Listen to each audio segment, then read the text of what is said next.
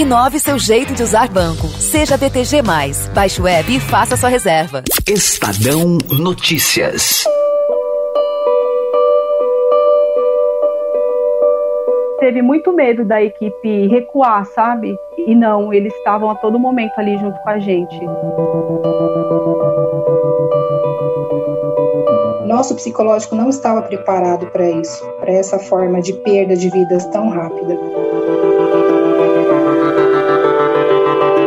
Virou, viraram leitos de Covid, aquilo parecia um arsenal de guerra mesmo, né?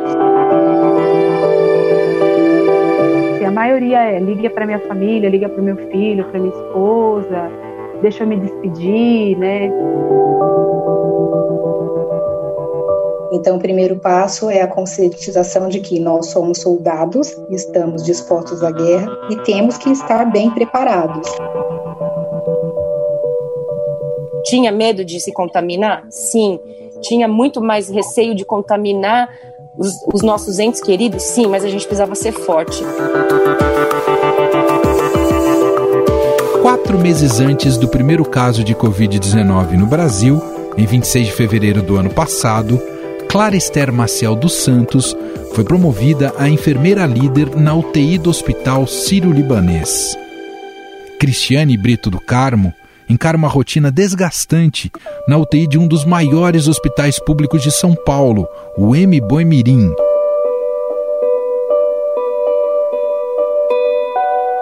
A fisioterapeuta Karen Moraes tem como tarefa melhorar a mecânica respiratória dos pacientes internados com Covid-19 no Hospital Albert Einstein. Esses são apenas alguns dos exemplos de profissionais da saúde que têm atuado há quase um ano na linha de frente no combate ao novo coronavírus. Eles encaram o medo e colocam sua própria vida em risco em prol daqueles que contraíram a doença. Dados da Organização Mundial da Saúde e do Ministério da Saúde indicam que mais de 300 mil profissionais da saúde no Brasil já foram infectados com a Covid-19. Os mais afetados são os profissionais de enfermagem, sobretudo técnicos e auxiliares. Além disso, a OMS registrou mais de 280 mortes desses profissionais no país até novembro de 2020.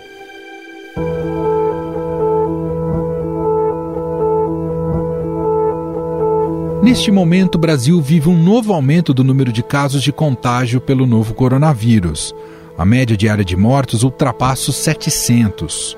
Com isso, o número de leitos nas UTIs, tanto de hospitais particulares como públicos, vem diminuindo. Em algumas cidades, a capacidade é de menos de 20%. Na edição de hoje do Estadão Notícias, vamos ouvir os desabafos e histórias emocionantes desses profissionais. A equipe do Estadão também visitou a UTI do Hospital Emílio Ribas e conta aqui o que viu e ouviu por lá. A enfermeira líder da UTI do Sírio-Libanês, Clara Esther Maciel dos Santos, lembra que no começo da pandemia a situação era mais tensa pelo desconhecimento da doença. No começo a gente não sabia nem o que tipo de paramentação usar, então foi um trabalho que a gente fez em conjunto com a CCH aqui do hospital, então reuniões e reuniões e comitês de crise que foi criado, tudo para a gente poder construir um protocolo de assistência para esse paciente. Então no começo, além de não conhecer a doença mesmo e como o paciente ia se comportar, a gente tinha insegurança, né? Porque da doença mesmo. Hoje é um pouco mais tranquilo, na verdade, porque às vezes nossos protocolos são bem estabelecidos, então a gente tem uma rotina desse paciente, tem, lógico, os casos que tem intercorrências, sai um pouco, né, da, da uhum. curva, do perfil, Sim. mas hoje é bem mais controlado, vamos dizer assim.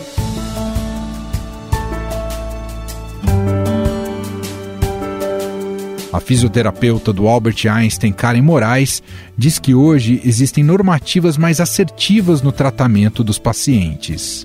Olhando para trás do começo da pandemia, em que na verdade era um desconhecido e que, né, qual, eram as formas de as melhores estratégias. E hoje, acho que hoje a gente tem, na verdade, é, normativas e um fluxograma mais direcionado, né, baseado na, não só na, na, na evidência de algumas, é, de alguns casos já descritos pela literatura científica, como na, na verdade pela descrição de conhecimento né, de beira-leito que cada centro né, teve, que na verdade antes era muito assim a tato, né? A gente vai pelo que a gente dentro da, do que a gente conhecia, claro. né? E a, essa e a Covid é uma, uma, foi uma doença aí que ela, né? Ela trouxe uma outra condução.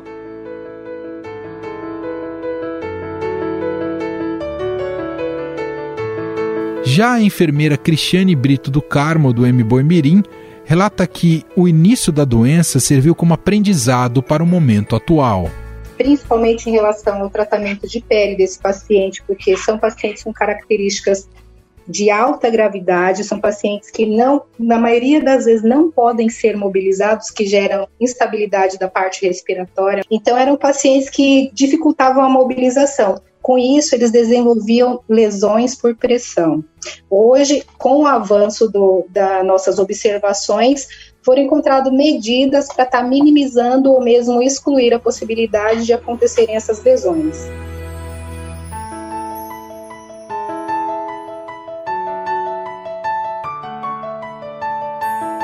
O Ministério da Saúde e os hospitais estabeleceram uma série de protocolos para garantir a máxima segurança dos profissionais.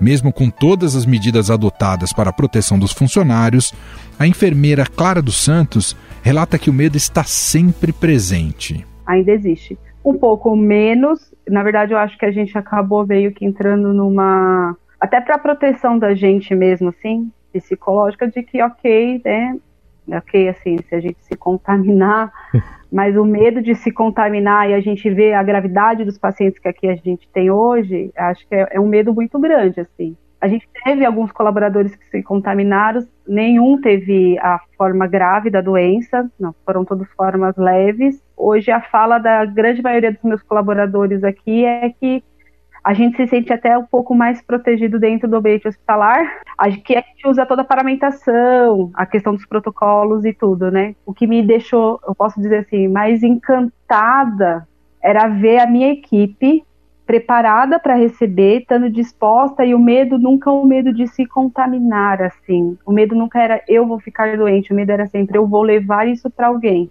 Então eu vou levar isso para minha mãe, que, uhum. já é já idoso, vou levar para, sei lá, para meu irmão que tem um problema de saúde. Tipo, eu estou aqui para isso, me formei para isso e minha missão é essa. A gente teve muito medo da equipe recuar, sabe? E não, eles estavam a todo momento ali junto com a gente.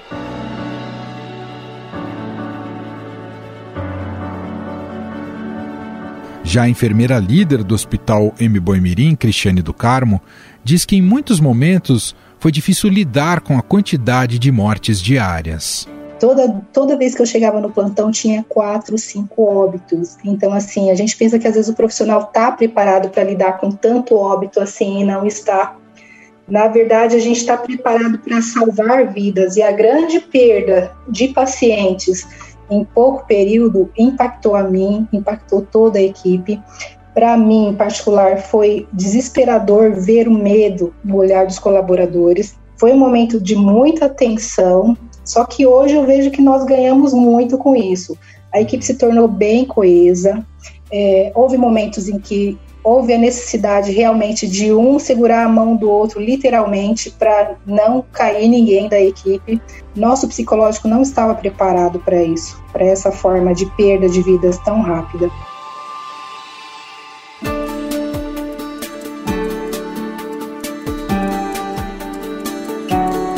fisioterapeuta do Hospital Albert Einstein, Karen Moraes, diz que o ambiente hospitalar parecia um arsenal de guerra. Então o cenário, né, quando todo 37 leitos, toda a UTI do quinto andar ali do Hospital do Morumbi, do Einstein, virou, viraram leitos de Covid, aquilo parecia um arsenal de guerra mesmo, né? Então eram todos os colaboradores assustados, embora né, o Einstein vinha se preparando, né, vendo já né, o cenário externo, né, que a, a tendência estava sendo essa, já estava se preparando, mas a hora que chegou, na verdade, os profissionais, pessoalmente, a gente se, todo mundo se identificou com um cenário de do que era inesperado para todo mundo, um vírus completamente desconhecido, uhum. e isso aumentou, além da demanda de trabalho, aumentou a demanda psicológica, né? Então, aqueles pacientes precisavam muito da, da gente, e ao mesmo tempo existia um receio pessoal e, e ao mesmo tempo existia um, um receio de, da gente ser um, um portador de contaminação para os nossos familiares.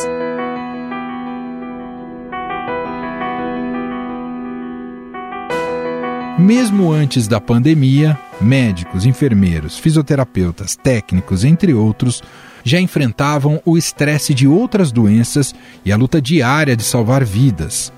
Pelo aumento dessa tensão, os hospitais criaram equipes multidisciplinares para atender tanto pacientes e familiares como os profissionais de saúde, como explica a enfermeira Clara dos Santos. No começo da pandemia foram feitos grupos de trabalho, é, as, as, psicólogas passavam visitas é, na UTI, acolhendo a equipe.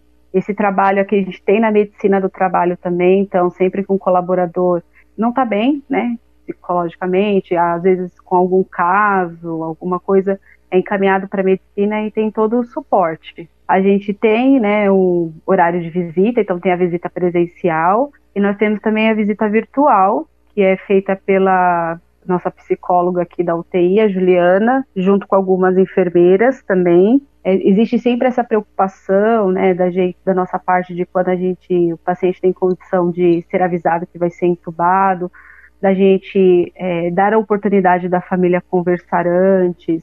De dentro dos quartos dos pacientes, a gente tem um, uma espécie de um mural é, onde uhum. tem alguns dados particulares do paciente pessoal mesmo, tipo time de futebol, o que uhum. gosta de fazer, qual a profissão, isso até para criar um vínculo é, da equipe com o paciente mesmo, né?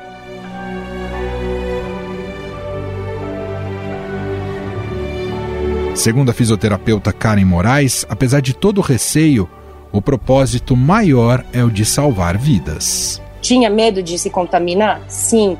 Tinha muito mais receio de contaminar os, os nossos entes queridos? Sim, mas a gente precisava ser forte porque o profissional da saúde tem muito isso, né? Como fisioterapeuta, eu falo isso, eu imagino que como enfermeiro, médicos, uhum. técnicos, todos que estavam ali na linha de frente, tinha esse, esse propósito maior, que é de ter a empatia e o cuidado de salvar vidas. Então isso falava mais alto que qualquer receio. Então a gente, essa, essa labilidade, então às vezes muitos eram pacientes que chegavam e falavam, poxa, eu queria ver o casamento da minha filha, e o casamento da minha filha é daqui 15 dias, você acha que eu saio? Enfim, foram casos que, de pacientes que, infelizmente, assim, a gente estava ali, entubamos, fizemos o melhor, mas não saiu, ele não conseguiu ver o, o, casamento da filha. Então, além de tudo, são histórias muito marcantes, né?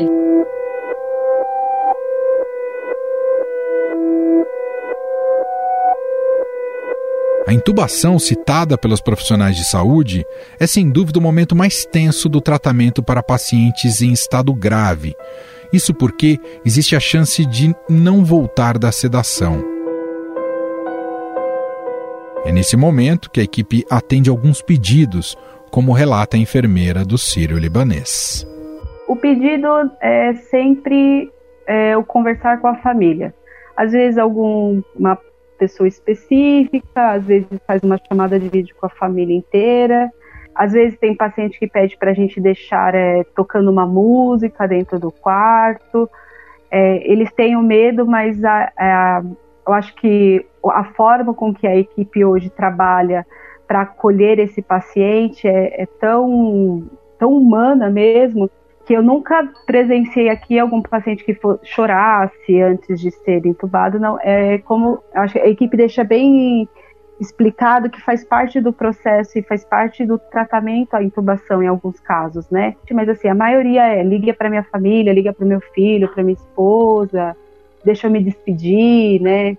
É bem emocionante, assim, né? Eles ficam bem aliviados. E aí, quando eles saem da intubação, alguns lembram bem, assim, outros uhum. não lembram tanto, mas a gente já teve relatos de pacientes aqui agradecendo imensamente pela oportunidade dele ter conseguido falar com a esposa, ter visto o filho antes de ter sido entubado. A enfermeira Cristiane do Carmo foi marcada pelo caso de um membro da sua equipe que teve que ser entubado após contrair a Covid-19. Nós tivemos um componente da equipe de enfermagem que se contaminou e ele ficou gravíssimo. A equipe inteira se comoveu com o caso dele, porque chegou um momento que nós achamos que íamos perder nosso colega e acompanhamos toda a trajetória dele. Ele optou por internar no hospital e na, no setor em que ele trabalhava, essa verbalização dele foi para a família, foi para os colegas, foi para a equipe médica, foi para todo mundo. Ele falou: se eu me contaminar, eu quero ser internado na UTI do MBOI e ser cuidado pelos meus colegas. E isso aconteceu de fato. Então, no dia que ele foi entubado, ele tinha consciência do que estava acontecendo com ele. Eu até me arrepio quando eu falo disso. E ele virou para a equipe e falou assim: Eu vou ser entubado, né? O médico plantonista falou assim: Vai. Conversamos com ele, demos todo o apoio psicológico, citamos: A gente está aqui com você, a gente está do seu lado, não vamos te abandonar. Você faz parte da gente, tenha certeza que vamos dar o nosso melhor por você. A resposta dele foi: Eu não tenho dúvida. Por isso que eu pedi para vir para cá, eu confio em vocês. Isso me emociona até hoje. Graças a Deus ele saiu bem.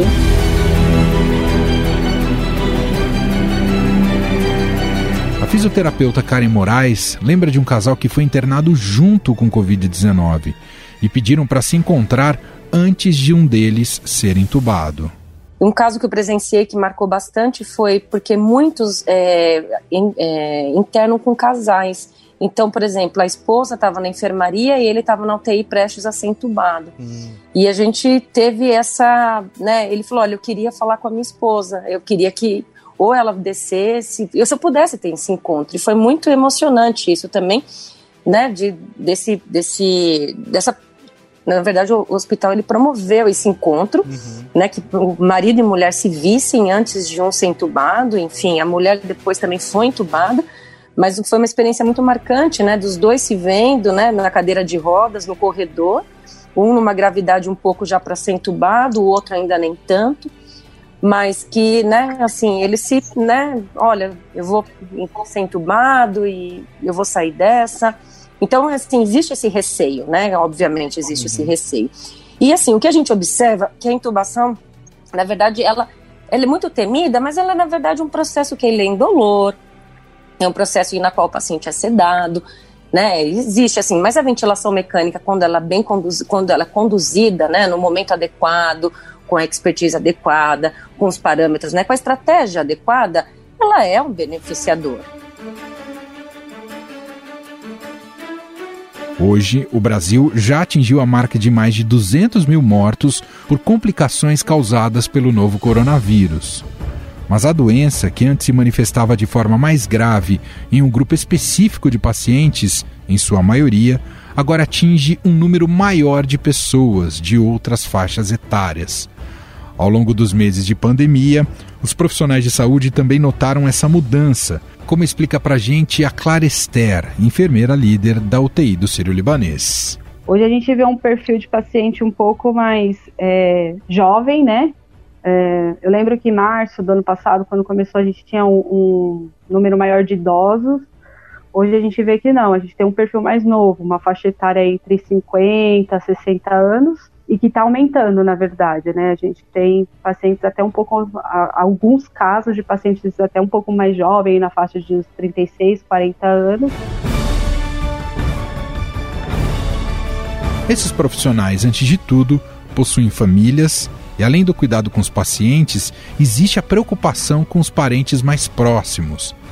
Karen Moraes, fisioterapeuta que estamos ouvindo por aqui, conta que ficou sete meses sem ver o filho para evitar qualquer contágio. O receio era tão grande, eu sabia que a demanda de trabalho ia ser né, infinita, então meu receio era a contaminação com eles. E aí eu fiquei afastada deles por sete meses, né? Eu fiquei sem ver meu filho por sete meses. E eu sempre, toda vez que eu falo isso, também me emociono, porque ele, ele tá num período de adolescência para puberdade, né? Uhum. E é impressionante como dentro desse tempo, só ver ele por câmera, né? Ele, ele cresceu, ele cresceu, ele mudou a voz, ele mudou a fisionomia. Eu falei, meu Deus, né? Em sete meses, assim, eu, por câmera, ok, sim, mas quando eu vi ele pessoalmente, assim, é, E você sabe que aquilo é, foi para um bem, bem, maior, né? Eu, era, eu, eu queria proteger eles, ele, ele, meus pais, né? Eu sou filha única, eu tenho um filho único também, mas eu queria proteger ele, queria proteger meus pais. Então você sabe que você está fazendo tudo isso que é para um, protegê-los, mas ao mesmo porque você também precisa estar tá forte ali para também cuidar do próximo. Uhum.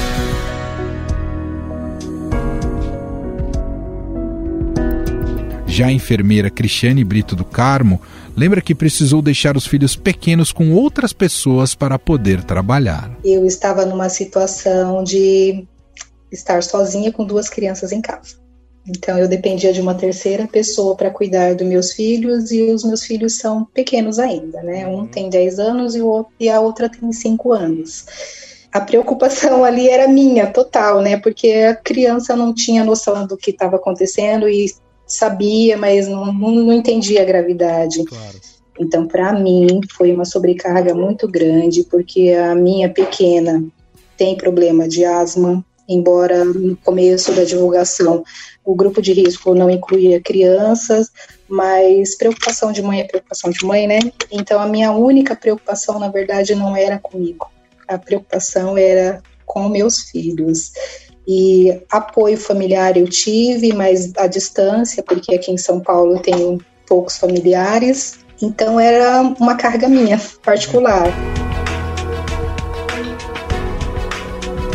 Em São Paulo, o Hospital Emílio Ribas é referência no tratamento de pacientes com Covid-19. Os 66 leitos de enfermaria e os 60 de UTI do local estão praticamente lotados. A taxa de ocupação está próxima aos 95% e não baixa desde o início da pandemia. Quem esteve por lá e acompanhou de perto a rotina dos pacientes e profissionais de UTI foram os repórteres do Estadão João Prata e Tiago Queiroz, com quem eu converso a partir de agora. Eu cumprimento primeiro João Prata, repórter aqui do Estadão. Tudo bem, João? Seja bem-vindo. Oi, Manuel, tudo bem? Muito obrigado por participar e cumprimento também Tiago Queiroz, repórter fotográfico aqui do Estadão. Olá, Tiago, como vai? Opa, tudo bom? prazer estar aqui conversando com vocês. João, então começando por você, é a primeira vez que você esteve dentro de uma UTI de hospital em meio a uma pandemia? E quais foram suas primeiras impressões, aquilo que você poderia compartilhar aqui com a gente? Foi, foi minha primeira vez, assim, eu vinha desde março, abril, já conversando com os profissionais da saúde que estão nessa linha de frente, né? E acompanhando o trabalho deles por telefone.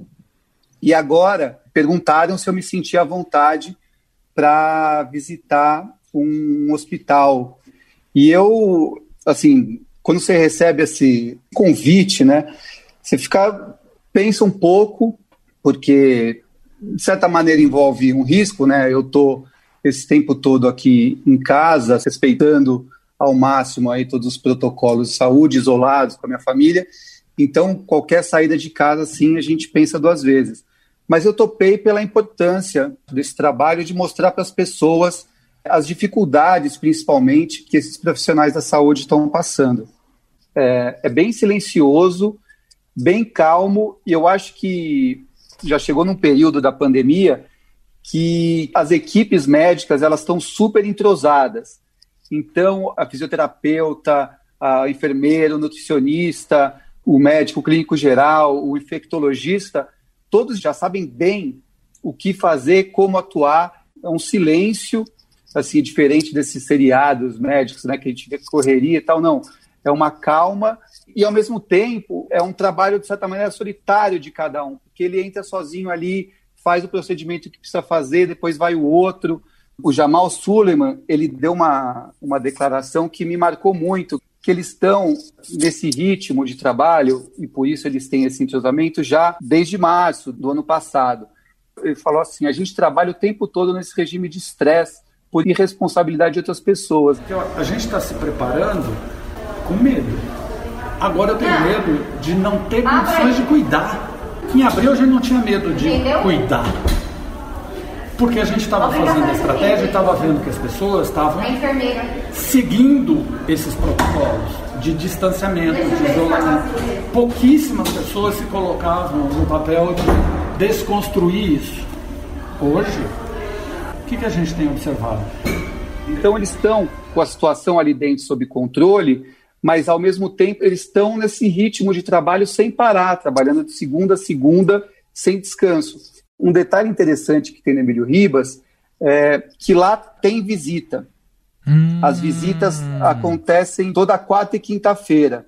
Normalmente, né, com lá é um instituto de infectologia, até o coronavírus, eles evitavam ao máximo deixar os pacientes com qualquer aparelho eletrônico, celular e tal, por risco de contaminação. Agora eles têm estimulado que os pacientes fiquem com o celular, porque é uma maneira de manter o contato com os familiares. E as visitas que acontecem toda quarta e quinta-feira é feita pelo celular. Então fica o paciente dentro do leito e os familiares ficam na parte de fora onde a gente teve acesso, conversando com eles. E isso tem ajudado bastante no tratamento, assim, porque é uma doença que você não sabe por quanto tempo vai permanecer. Então, eles têm também tentado humanizar, e foi isso também um pouco que eu, que eu tentei passar nessa matéria, né? Uhum. O, de humanizar um pouco esses números que a gente vê o tempo todo, né? Tiago, no seu caso, não é a primeira vez, né? Você também já fez uma visita em outra fase da pandemia, naquela primeira fase, digamos assim. Então você já tem uma visão com dois períodos diferentes. O que, que você pode contar para a gente da primeira visita e da segunda visita? Se o cenário é idêntico ou não, Tiago? Então, eu na primeira vez que eu fui, não me lembro exatamente da data, mas foi no mês de abril do ano passado. E aí, assim, eu acho que a maior mudança foi comigo mesmo, assim, porque a primeira vez que eu entrei, eu confesso que eu eu bem assustado, né? E até no dia que eu fui, assim, eu lembro que eu fui com uma máscara N95 que o jornal tinha me cedido para a gente fazer essas pautas assim mais arriscadas, né? E aí coloquei um, um, óculos em cima, eu já uso óculos, aí coloquei um outro óculos de segurança em cima do meu óculos e um face shield, assim. E aí quando a, o pessoal do hospital me viu, até deu risada, né? Falou, nossa, tira tudo isso, só deixa a máscara aí em 95 que não precisa de tanta coisa, né? Você aqui dentro, você vai estar mais seguro do que você costuma estar lá fora, né? E, e aí a minha experiência, assim, no decorrer desse tempo todo, me mostrou que, que, de fato, né, eles tinham razão. Dentro do hospital, eles são tão rigorosos com a segurança que a sensação, depois de passar todos esses meses, é que a gente está correndo mais risco fora do hospital do que dentro, né? Uhum. E uma coisa que me chamou a atenção nessa segunda vez que eu fui como aumentou o número de pessoas internadas na enfermaria, né? As pessoas que ficam na enfermaria são os casos de menor complexidade, né? E aí aumentaram os números de leitos que estão sendo ocupados na enfermaria do hospital. Queria que você me relatasse, João, o tamanho da preocupação que você captou desses profissionais em relação a essa, digamos, segunda onda da pandemia aqui no Brasil, João. É uma preocupação que beira o desespero, assim, nosso também, né, da, dos repórteres que estão acompanhando isso, de quem está acompanhando de perto e recebendo o que eles estão falando, é desesperador. Porque o que o Thiago comentou, lá dentro a gente se sente super seguro, porque está todo mundo usando a máscara como tem que ser usada, as pessoas fazem higiene das mãos o tempo inteiro. Então lá dentro você vê que está tudo sendo feito da maneira como manda os protocolos. E eles estão desesperados, muitos aí estão sem ver mãe, pai, quase há um ano, e se desesperam que as pessoas simplesmente estão ignorando isso nas ruas. E o reflexo dessa ignorância das pessoas que estão indo em bar, que não se aguentam e vão ter que pular sete ondinhas no final do ano e se aglomerar na praia, é o reflexo disso. A gente está vendo agora. O Emílio Ribas está no limite da ocupação dos leitos e da enfermaria. E não é só o Emílio Ribas. Eu recebi há pouco uma mensagem de um médico da Santa Casa que há três dias eles estão com 100% de ocupação dos leitos de UTI. Ou seja, tem paciente que está na espera, que precisa de ventilação, que precisa dos aparelhos de UTI e não está podendo receber essa assistência. E isso é reflexo das festas de final de ano, do Natal, do Ano Novo, que ainda não terminou. Então, o desespero que eu vejo desses médicos e do padre João, que é o cara que é o ombro amigo ali de todo mundo. Um velho ditado que nossos avós já usavam é quem ama cuida. Se você ama, você vai cuidar da tua família, você vai cuidar dos seus colegas de trabalho, você vai cuidar da sociedade como um todo. Eu sempre lembro quando alguém pensa de uma forma egoísta, eu sempre falo, gente, caixão não tem gaveta, daqui nós não levamos nada. O importante é sermos solidários. Assim como hoje eu posso estar ajudando alguém, amanhã alguém poderá me ajudar e eu também estar precisando. É bastante em cima disso, porque as pessoas não estão tomando os cuidados necessários e só tomam quando convém.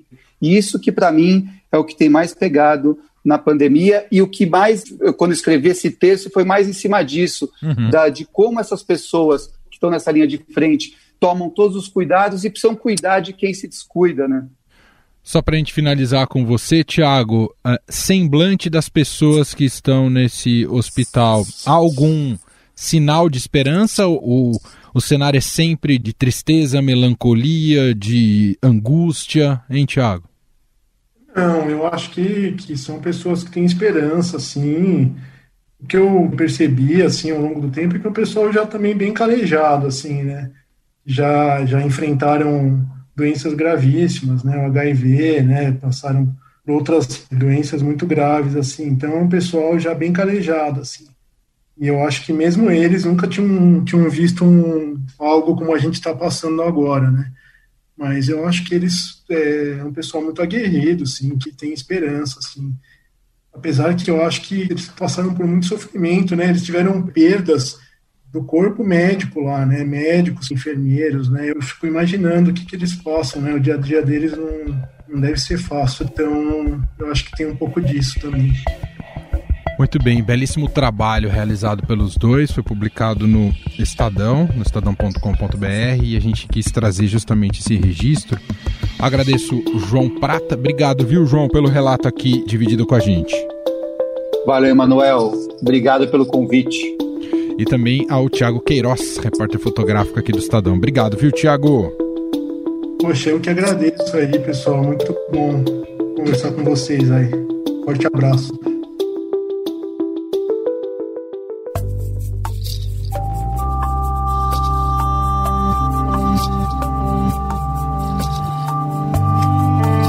Para quem acha que a pandemia já acabou e tem desfrutado da vida sem o devido cuidado, as profissionais de saúde ouvidas neste podcast têm um recado. Festas, comemorações, encontro com os amigos podem acontecer em outro momento, mas uma vida perdida não tem como recuperar. Então, é válida a orientação, é válido a gente seguir as regras, porque amanhã eu posso comemorar com a pessoa que eu amo do meu lado, quem sabe o fim dessa pandemia.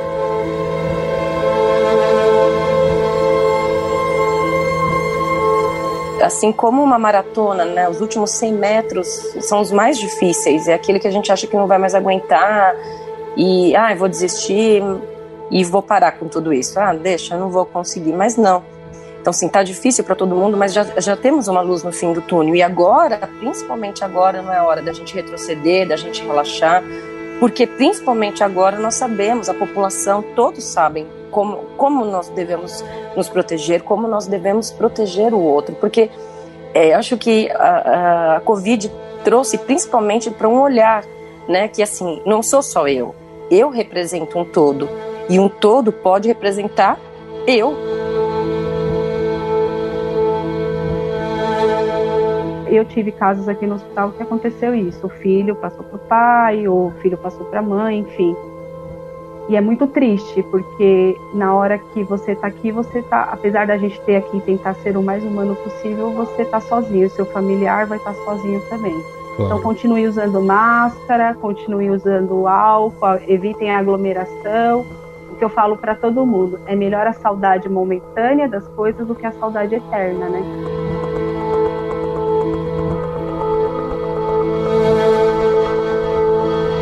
E este foi o Estadão Notícias de hoje, desta quinta-feira, 14 de janeiro de 2021. A apresentação foi minha, Emanuel Bonfim. Na produção, edição, temos a dupla Gustavo Lopes e Bárbara Rubira. E a montagem é de Moacir Biasi. Diretor de jornalismo do Grupo Estado, João Fábio Caminuto. Para escrever para a gente, podcast@estadão.com. Um abraço para você e até mais.